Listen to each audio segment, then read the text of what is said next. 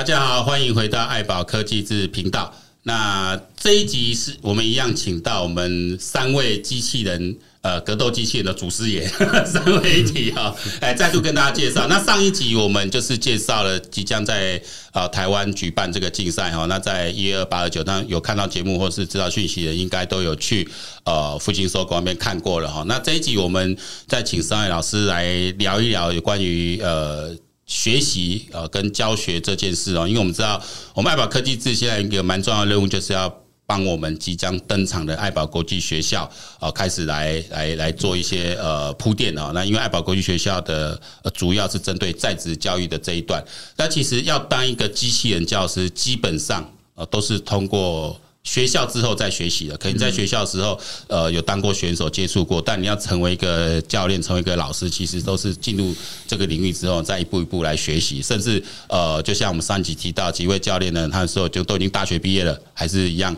哦，去参加比赛，哦，到日本再去参加比赛，然后甚至有发现被自己学生打败了这种经验哦。但这都是一个从科培养科技的角度来看，这都很这都是很正常的哈。那我们呃，今天来好好聊一下，也来深入剖析一下机器人教学这个行业跟跟这机器人比赛一些内幕。内幕 一定要一定要爆一些料啊！来来，我今天想请到呃玉伟老师、啊腊肠老师、啊巴老师、啊还有这位这位老师这样哈。我我我上一次其实大概都有提到各位的求学生生涯了哦。那大概比如说呃伟哲呃这位老师是进入到日本之后，哎才转入去学呃学机器人。啊，这这一块，那我们现在要强调关于说在职教育的重点，说其实你的学习经常是从学校毕业后才开始。对，对对对对。然后像阿邦老师，我印象很深刻的是，你还还去学简报、学演讲，哇，那个那个蛮不容易哈。然后呢，还拿了名次，这样就是说你已经在教书了，可觉得自己这一方面能力可能还在加强。嗯，哦，你就自己又又再又再去学，然后学那种也是蛮挑战。这个也可以带给新闻分享。那玉伟老师也是本来念机械，不知道自己做什么，那意外的踏入机器人，你又从零开始的 哦，从头来再来学习，然后哎，发现以前学的跟现在能结合了，然后再又重新从去当选手哦，然后当选手再当教练带带带学生，这样都是都是从踏出学校之后才开始重新再开展你的生涯，这也是我现在强强调观念，因为现在时代进步太快，学校教的东西你可能毕业后会发现用不到。或是你学东西，你没办法进入行业。好像我们上次也提到说，其实家长让小朋友学机械是投资，因为你的小朋友如果进入科技产业，他能当工程师，当然他的待遇比较高。但说真的，也不是每个人都能当工程师。比如像这种数学不会就是不会的，啊，就很难啊。你要当工程师比较比较难。但是在整科技行业，其实还有的位置，比如我们前阵可能注意到，台积电现在要花蛮多钱请。哦，关于国际政治方面的顾问，哦，这个因为他发现说需要有人来替他做这种国际情势的分析，他才能够决定他的投资。这个很多，所以各行各业其实那还有一个，就我们课程里面一个就是永续发展这一块。对，哦，永续发展它包含更广，法治面的啊，社会照护的啊，然后这个呃，包括这个环境环境保护是是重点之外，然后包括科技创新、经济创新，然后什么农业这个都有。它它它是永续发展是把我们人类要面临的所有的问题哦，那现在有一部分是希望企业这边来透过。是，比如呃，要要减碳哦，那碳碳中和这一块，这是我们现在二零二三年开始，金融管制局是要求所有上市公司是要提出 ESG report，就是你的公司在永续发展这一块的成就是如何哦。那那另外就是供应链的管理，你给到其他国家的工厂去生产的，那他们那边工厂也必须在做这一块，包括减碳这一块都都要做。哦，这个是蛮呃，也也是说，它会各行各业都会牵涉到，但它的轴心还是一个科技。因为未来就没有办法离开科技了，所以我们要说，我们我们的课程也会从科技这段开始铺陈。那就现在来谈一谈说，呃，各位从学校离开后的这个学习的生涯大概是怎么样的一个一个发展？我们还是玉伟老师先来。呃，我从我其实从学校之后毕业，一开始也不是在做机械的，上面有讲，过就是我其实一开始在做那个 PA 大哥，就是出租音响的，或者是那个操作，就是一些。音响出租啊，灯光出租都有，是去做那个。然后后来，后来就是介绍嘛，进来机器人行业。然后就是一开始是学学城市跟设计结构。嗯，那因为以前以前在学校设计城市结构或是机械结构，都是基本上都是呃想怎么做怎么做。嗯嗯，那就是比如说像城市，就是我想怎么写就怎么写嘛。嗯，基本上不会有个框架。那设城市设计。呃，那个结构设计也是一样，就是基本上我们就自己画图，我们会三 D 制图嘛。然后那个时候可能没有三 D，但是我们就是基本上会画图，然后在电脑上面组装之类，然后就可以实际实际上知道能不能应用。对，然后但是一开始我是教乐高机械，所以就变成它有个小小的转换，就是我变成要先去适应一套。教具，嗯，然后让我怎么从这个教具里面延伸出设计，设计出我想要教学生的东西，嗯，像比如说我今天想要试着设计一个呃胶齿轮的结构，那可能我设计一个陀螺，或是我设计一个电风扇，嗯，那或者是比如说我今天想要教学生的城市逻辑。那比如说，我今天要做一个金库密码锁，就比如说以前我我不知道，我这个年代是以前有看过什么金库密码，什么左二右三什么什么转盘，对对对对，就是按键的。对，我们可以我们可以设计一个一模一样的，那就是借由它的呃组装跟它的城市设计，让我可以表达出我想要教的东西。对，然后后来就是在进修的话，就是基本上是人形机器人。嗯，对，然后人形机器人的话，这个这个东西就会让我。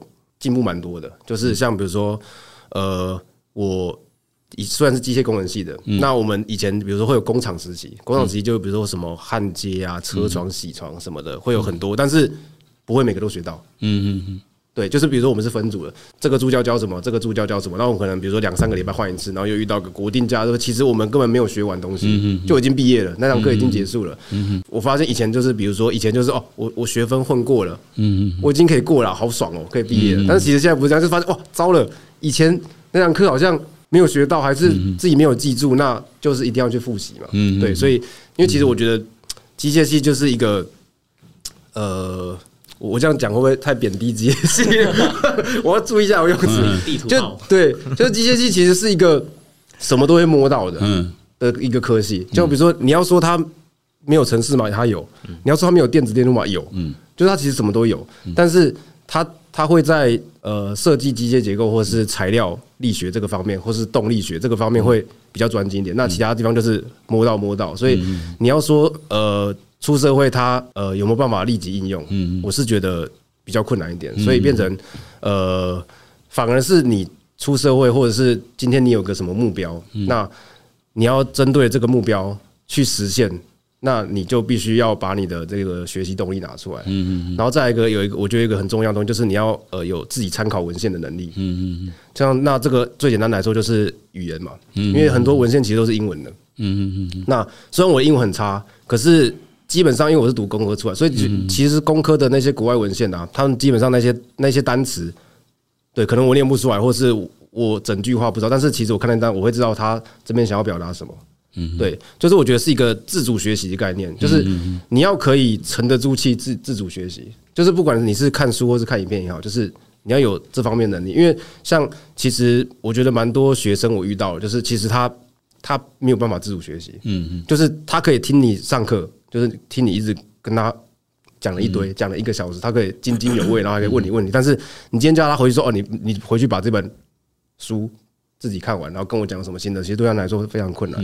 就是第一个是他呃专注力可能没有那么高，因为可能我们解说给他听，他会比较懂。那他自己看书就变成他要用他的脑子自己理解，对，理解完还要再看下一行，然后还要再翻下一页，还要再去做一些实践。比如说我今天是学电子电路的书，那我还要去自己去实作，嗯，那可能他就觉得这一段会有一个差距，嗯，但是比如说在学校或是上在或或者我们在带极限课的时候，就是基本上我们会教这个东西，然后可能现在来马上来一次，对，或是我们会像现在影片也很发达，很多 YouTuber 大家都会分享很多的一些影片嘛，那其实我们都可以在。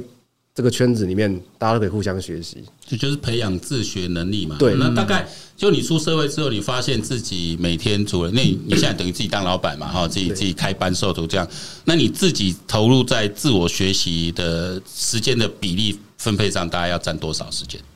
我觉得这个会变成一个养成习惯的问题。习惯对，像像我有用一个 Google 的那个功能，就是说，诶，我不知道那个叫什么，就是它可以订阅你想要知道的关键字，然后它会。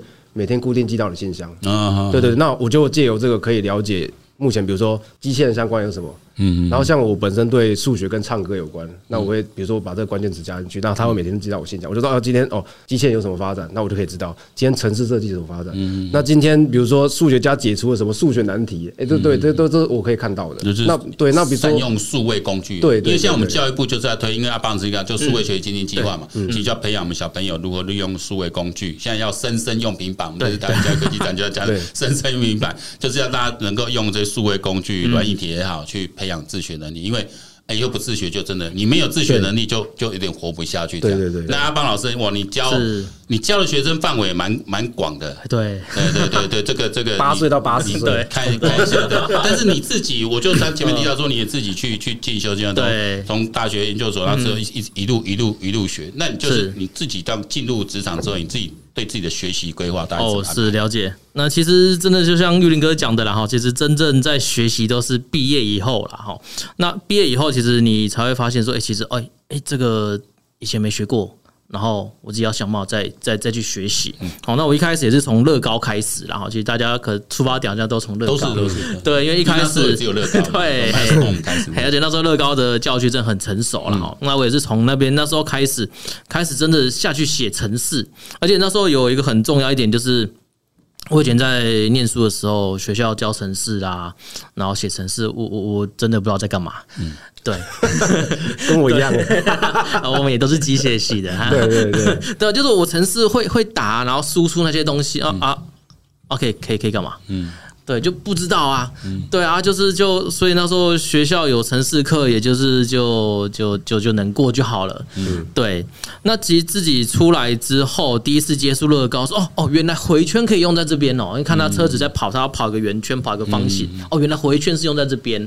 哦，原来什么什么设定什么变数啦，什么 if else 啦。哦，原来是这样子在应用的。哦，不然以前在在学校学都就靠就这样 key 完，然后跑完数字。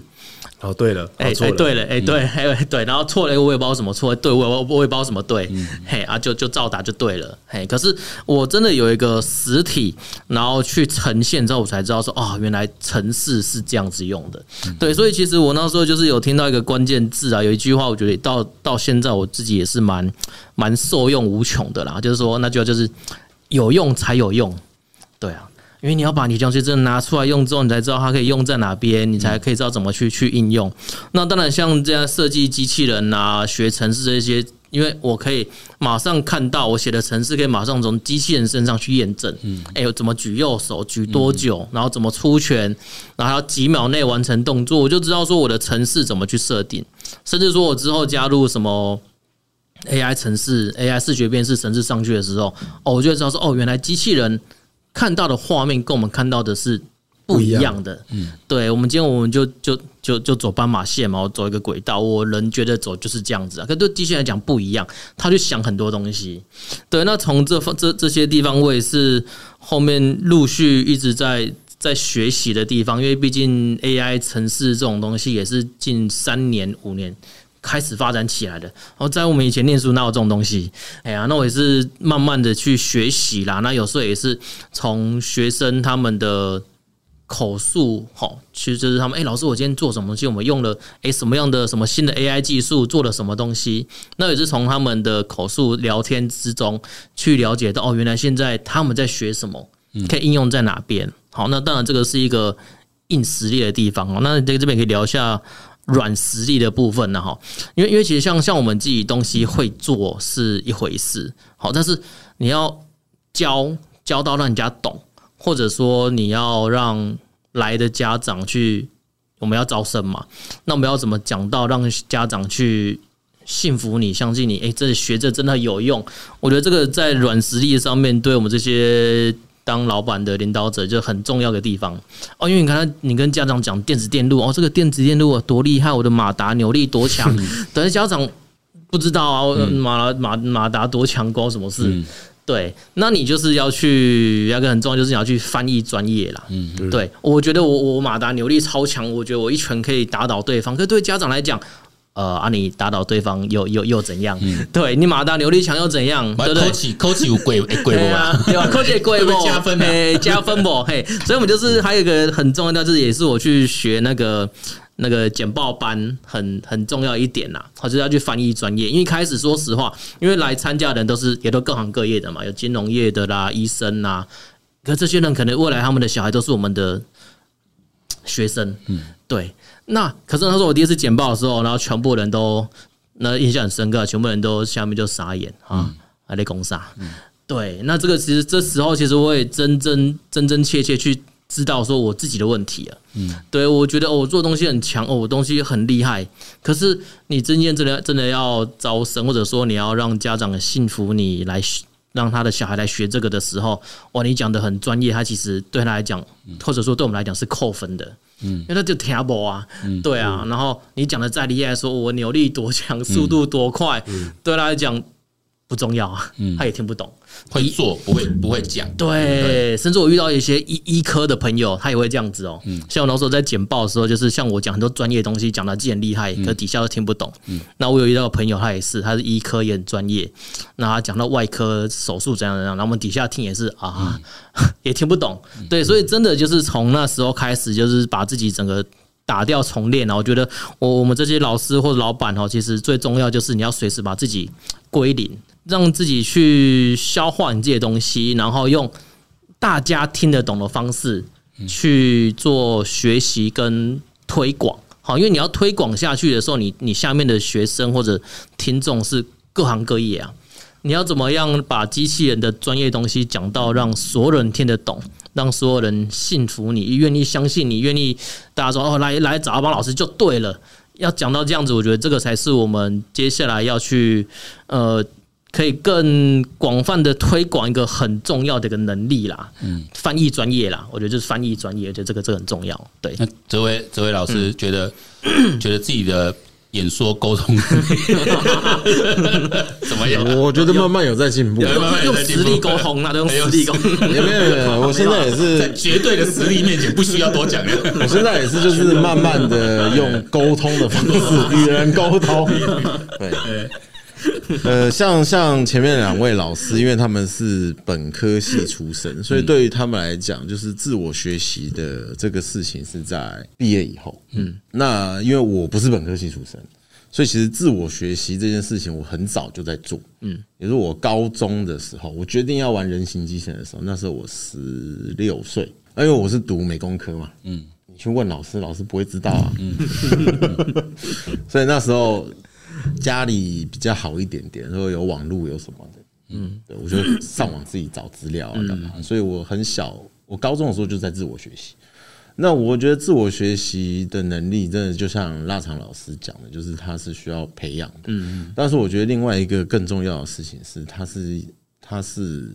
你自己有一个目的的，你就会有这个动力。嗯，那我觉得阿邦老师跟这个腊肠老师，因为他们我刚才听的状况就是，他们比较接近台湾一般家庭的的出生环境，嗯，或是成长环境，嗯，所以对他们来讲，他们在学习过程中可能学呃就学过程中可能比较还是比较迷茫一点。嗯嗯嗯。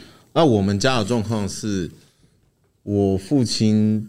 很年轻就当老板，所以那时候我大概是国小不知道几年级吧。我我父亲跟我母亲啦，嗯，他们不会问我说学校考第几名还是怎么样，他们常问我说，呃，老师教的你懂吗？那另外一个最重要的是，他们不断的问我一件事情，就是你未来想要做什么？嗯，那他们问我未来想要做什么？那小朋友当然就是天马行空嘛，嗯。就像我以前有讲过，我我想要当那个太空人，嗯嗯，然后我爸就跟我说，哦，他说你要当太空人，第一个你的体力要锻炼好，第二个你要非常的聪明，因为在太空中只有你能救你自己，嗯嗯，所以你什么东西都要学。你现在这么不爱学习，你有办法吗？我就放弃了，最后导入正题，我就放弃了，然后我就说，哦，我想要当这个设计师。我想要设计什么呢？然后我们家我们家的生存环境是在，我就是不断。不断的被问你未来想要干嘛？你未来想要干嘛？所以你会继续思考这个问题的。刺激。对，那他不断的问我未来想要干嘛，也不是说就问了就算，他们也会跟我分析。嗯，那那这样子的话，你现在要加强什么能力？所以我小时候其实也也是学蛮多东西的，什么素描啊，然后什么夯不啷当的。嗯，现在环境有许可，爸妈有提供这样的学习环境，所以我我就是比较早已经确定我要干嘛。嗯嗯。那当然，我高中的时候决定我要做机器人这件事情，我当然也没有想得很清楚，所以中间一直有转变。嗯，所以我在大学的时候也是，我刚开始其实蛮混的。嗯，反正就离开家了，很开心。所以我大学，呃，我我去日本先读语言，读了一年半。嗯，一年半之后去大学读书。嗯，我这语言学校这一年半跟机器人是完全脱节。嗯嗯。我每天做的事情就是吃喝玩乐，应该的，应该的，应该的。然后到了上大学的时候，我发现，其实，其实我觉得自学是一个非常强的东西。就是当你有一个目标、有动力在学习的东西的时候，你的自学的效果是非常好的。为什么？因为我说我一年半是在吃喝玩乐嘛，嗯，那是最后还是要去去学学校嘛，不然我就要回国了。嗯，那去了学校读读书的时候，我就发现。哎，其实老师教的东西，在我高中的时候，我自己已经学完了。嗯嗯嗯嗯。所以我在学校读书的，在日本这四年大学期间，我是没有什么再去学校。那这样也可以毕业哦？日本那边有这么重吗？其实我觉得这就是这就是日本的老师跟台湾，就是国外的老师跟台湾的教师的差异。就是你有你有本事通过就通过。对他们第一个要求是。我这学期教的这一本东西，嗯，你全部做完，嗯，考试你来，嗯。嗯，其他我不管你，啊，没过你就你就被我当掉而已，对啊，你自己结你自己承担你的结果，嗯嗯，当然你有本事我也没话讲，老师不会说啊，你居然考过了，然后找你麻烦，不会不会，嗯，他反而是像我我我最印象最深的就是我那个制图老师，因为我制图很厉害，可能因为以前也美工科，所以对于那个是很强。我知道是最后就是拿一个那个，他他是万代退休下来的钢弹的设计师，他就跟我讲，你最后的这个作业就是用这个软体把钢弹画出来。然后你什么时候画完，你什么时候不用再来找我报到。这个我解释一下，万代就是万代，万代万代就是做模型最大的。对啊对啊对啊，因为是我儿子买，我才知道，我也贡献了不少。那回国之后呢，你又开始。开始招招，开始开班授授。其实回国之后，就我也是又学习了一些东西。就是我回国的第一个工作是我在高中的时候的一个实习的公司，嗯，用那边的学习到的东西，在日本这边读书的时候，我就做了一个那个原本要去比 RoboCup，嗯，然后后来。因为我的沟通能力不是很好，嗯嗯嗯，不是讲日文的沟通能力不是很好，是我我我，因为我我觉得我们台湾的小朋友的最大问题就是比较难跟人家合作，嗯，所以像 Robot Cup 这样子的比赛，它是要跟非常多人一起合作，嗯，我我解释一下，Robot Cup 就是世界机器人足球赛，世界杯，对对对，世界足球赛，对，所以就就比较就没办法跟他们融入，所以我才跑去玩 Robo One，我又跑回去玩 Robo One，原因在这。因为 Robo One 就是自己自己一个人或是一团都可以，不用不用整个 team 下去打。但是 Robo Cup 不是，你一定要跟球队合作。所以我才说，我到现在都还在学习怎么与人沟通。这个这个本本来我们新课纲的几个重点就这样子嘛。团队沟通能力也是要不要真正叫小朋友，就是不是真的你要城市很威胁，而机构设计很厉害，疯了，小学生怎么做得到？还是 不可能。其实像我我我后来真的跟阿邦老师一起做教学的那一段期间，我就一直在思考，像阿邦老师讲的，就是我们要跟家长讲什么。所以像我自己目前的状况，我这边收了一些自学生，嗯，他们就是在台湾的自学生，嗯。因为我我我这边的我我觉得最直接的就是像像刚才玉林哥开头有讲到，就是说哦，学习这个东西未来可能成为工程师什么的。我觉得啦，对于任何一个家长来讲，特别是我们的家长，通常是经济能力比较好的，那相对他可能是老板，可能是高阶主管。我。并不觉得他希望他的孩子未来是一个工程师。嗯嗯，有钱人跟我们想的都不一样。对，所以其实 其实其实其实这个东西就是，我觉得有些人会比较希望自己孩子能找到自己的天赋，对啊，发展他自己的东西。所以所以其实这个东西我，我我我目前的我对于教学呃培养学生的这个理解的状况来讲，就是我我认为我是带带着他去透过一个主题，可以把。这个事情解决掉，嗯，那不管你用什么方法，嗯，那你要多看一点东西啊，等等的，那你是可以独自拿着周边的资源解决这个问题的人。那也就是说，这些老板，我相信他想要培养他的孩子，不是成为工程师，而是未来也是老板。对对对，所以其实目前台湾在推广 First 这个比赛，嗯，但是你要想 First 玩起来一队一百五十万到两百五十万之间，几百万呢？这些有钱的老板，他想的是这件事情，他们的想法是跟我是一致的。嗯，但对于他们来讲，就是我小孩子未来是要当老板，嗯。嗯嗯嗯，我要让我小孩子在这个过程中怎么去把这些工程师集合起来去打比赛，嗯，这是他要让他小孩子去玩的事情，他是要培养 leader 领导者。所以我觉得玩机器人也是一样，嗯，玩人形机器人，我是觉得间接是可以培养这件事情。最大原因就是因为机器人它接触的东西很很宽很广，那你不是每一样都是最在行，那你要怎么去与人沟通？所以其实毕业之后的自我学习，我老实讲比较少，嗯嗯，因为我我我我我个人比较懒惰，嗯嗯，所以我我加强学习我的沟通能力，怎么跟这一些各个领域，像我们工程师对于马达很专业，嗯。对于软体很专业，嗯，你要怎么样跟这些人沟通，完成我的目的？嗯嗯嗯。其实我我后来毕业之后的自我学习，一直是在做这件事情。就像我怎么跟各位老师沟通，就是我未来想要做的事情。嗯，那请大家跟我一起走。我觉得沟通管理这个属于艺术层次，这个就是一辈子都都在都在学学习的。我发现用文字表达，像我们现在开始用影像表达、口语表达，这个都是一辈子在学习。就好像我跑了，我是做十几年的业务。然后突然去办活动、办比赛，然后来这里跟我老板说：“你就是总编辑了。”我就我就开始写文章。其实其实其实其实我开始办比赛的过程中，我也是学习到非常多东西。就是办比赛真的不是像不是没有办比赛的人想的这么简单啊。那我就直接跳进来办比赛，反正现在先讲课程的，揭开机器人竞赛从从内幕。那你们你们应该比我更有经验去说，因为我也是比较不擅长沟通。我们比较常遇到的是直升机教练，直升机教练。